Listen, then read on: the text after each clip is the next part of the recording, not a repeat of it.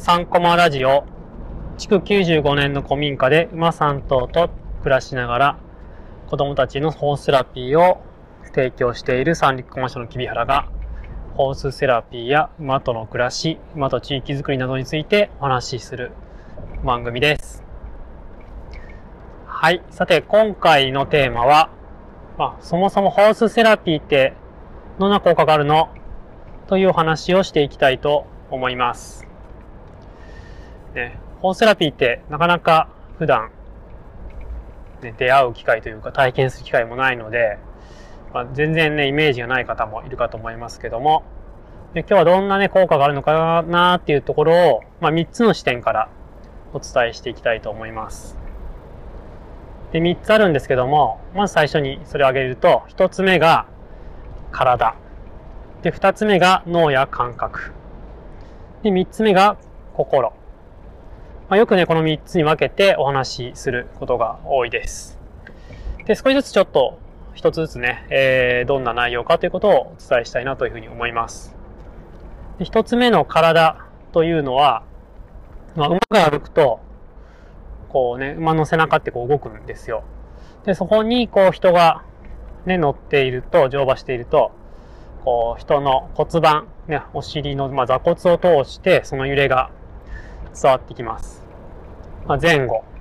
ね、左右、上下、と、まあ、三次元、三次元的に動くんですけども、まあ、その動きが、人が、こう、綺麗に歩いた時の、歩行した時の骨盤の動きと、まあ、一致してる。同じ、全く同じ動きをしているというふうに言われていて、まあ、それをね、まあ、疑似歩行とかって言ったりもします。なので、こう、馬の上にね、こう乗って、馬が歩くことで、こう、綺麗に歩く。そんな、こう、動きが体の中に入ってくると。いう、まあ、物理的なね、こう身体的なアプローチというのが、こう、体に対する効果です。でこれ何がどういう効果があるかというと、例えばこう、ね、そんなに歩歩けない、ね、ちょっと障害がなんか何か、あ脳性麻痺があったりとかして、歩けない方が、こう、馬に乗って、ね、歩くと、こう歩き方が改善したりとか、あとは、こう、まあ、モデルさんなんかもね、こう、馬に乗って、その歩き方をね、こう、綺麗に整えたりとか、ってことにもなりますし、まあそういうね、リハビリだって、あとこう、子供たち、ね、小さい子で、こう、あうちにも来てる子で言うと、まあ未熟児で生まれて発達がすごいゆっくりで、で4歳とか、まあなっても、まあまだ寝返りとか、ハイハイとか、もう捕まり立ちしてるような子たちが、こう馬に乗ることで、こう歩く練習になるっていうのがあります。ね、まあ、歩くためには、歩くことが一番の練習になるっていうふうに言われてますけども、まあ、自己矛盾してるような話ですが、こう何度もね、こうトライすることで、そのね、歩くっていう感覚が、非常に歩くってもう皆さん、ほとんどの方は、こう無意識にやってますけども、非常に複雑なね、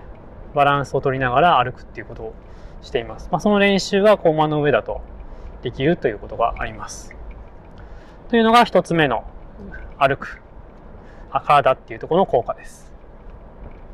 で、二つ目、脳や感覚ということで、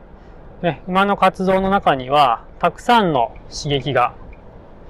ね、たくさんの刺激がこう入ってきます。まあ、いわゆる五感って言われている、こう、感覚以外にも、えー、僕たちはね、感覚統合理論っていうのをベースにしながら子供たちの活動とか成長を見てるんですけども、まあ、そこで言われているのが、まあ、五感プラス二角、二つのね、感覚の角ですけども、あるって言われてて、全部で七感ね。で、その二つ、残り二つっていうのが、一つが、こう、揺れる感覚。ね。とか、あと進んだりとか、ね、した時に、車に乗ってて、こう、進むとなんかわかりますよね。止まろうとすると、電車でもわかります？けど、こう、こう加速度を感じるとか、あと、遠心力だったりとか、あと傾いてとか、っていう、こう、まあ、三半規管にね、その器官があるっていうふうに言われてますけども、その、いわゆるバランスを取る感覚ですね。これは、えっ、ー、と、前提角とかっていうふうに言います。前提って前の庭と書きますけども。はい。っていう感覚と、あともう一つ、ね、二つ目が、えー筋肉、ね、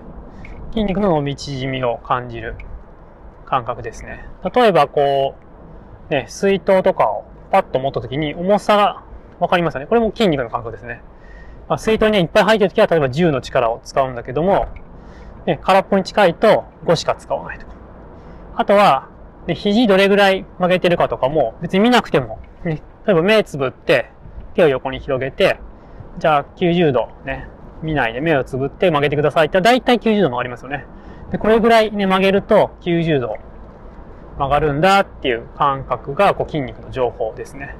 っていう、こう、筋肉の感覚と言われている固有角、ね、固有受容角というふうにも言ったりもしますけども、まあ、固有受容角っていうのが残りの、そのね、今言った前提角と固有受容角っていう感覚があります。でこれはすごく体をこう育てていく上で、ね、とても重要な感覚というふうに言われてるんですけども、そういった感覚、まあ五感も含めて、ね、たくさんのこう感覚が馬の活動の中にあの入っていて、まあ、それがなんかね、脳を育てる、栄養素、ね、こう脳をこう育てていく。まあご飯ね、二日だとこうご飯を食べて、いろんな栄養素を取って育っていくと思うんですけども、脳は、そのいろんな感覚の情報を取り入れて、それをね、情報処理して、で、じゃあこうしようみたいな、ね、アウトプットする。まあそれ体を動かすことに、ね、こう、じゃあこの、ね、ボールが飛んできた時にうまく、ちょうどいい距離の時に掴むとかね。しかもこの力のね、加減もちょうどよくなくてはいけませんし、例えばね、こう、ね、コップをね、例えば紙コップ持つ時もちょうどいい力で逃げらないと、ぐちゃって潰れてしまったりとかしますけども、まあそういったこういろんな感覚の情報をね、入れて、で、それをこう処理して、で、行動だったりとか、まあ、コミュニケーションしたりとか、ね、やり取りしたりとか、するってことを、まあ、僕たちは無意識のうちにどんどんしています。まあ、そのための、ね、栄養素、感覚の栄養素が入ってくるということがあります。で、これが二つ目の、ね、脳や感覚というところです。で、三つ目が、心っていう部分で、まあね、馬のね、いろいろお世話をね、する場面っていうのがあるんですけども、例えば、こう、ね、その辺に今、生えてる草を取ってきて、馬にあげると、まあ、馬は食べてくれるんですよね。あ、食べてくれたってね、なんか、なんか僕ってなんか馬にね、受け入れてもらえた、役に立つんだっていう、あ、ここにいてもいいんだっていうような、こう、自己有用感とかって言いますけども、そういったこう、心の？なんか自尊心だったりとか、そういう、こう、ものを育んでくれる。関わりの中で、育んでくれるものがあります。まあ、それ以外にも、例えば、え、ー、と、馬と一緒に歩いたりするときには、ちゃんとこっちはね、リーダーシップというか、取らないと。まあ、しかもボディーランゲージをね、体のこう言葉を使いながらするんですけども、そういったコミュニケーションだったりとか、リーダーシップの力、まあ、主体性だったりもしますし、そういったこうものを馬の馬との関わりの中で育んでくれるっていうことがあります。そういったところで心というのが3つ目の効果として挙げられています。まあね、もっともっと詳しくね、一つ一つ見ていくと、細かく分けれるんですけども、まあ今日はこういうざっくりと、ね、3つのね、ホースセラピーには3つの効果がありますよっていうことで、1つ目が体、ね、2つ目が脳や感覚、で、3つ目が心。ね、この3つに、3, 3つの分野に効果があるよっていうお話をさせていただきました。はい。ということで、いかがだったでしょうか？ね、ぜひ、あの、あの、この話を聞いて、え、ここってどうなってるの？とかですね、もうちょっとこういうとこを知りたいとかっていうことがあったら、ぜひね、あの、質問とか、あと感想などお寄せいただけると、またね、それを踏まえて、ね、お話できるかなというふうに思いますので、ぜひぜひ、あの、お寄せいただけると嬉しく思います。それではまた聞いてください。ありがとうございました。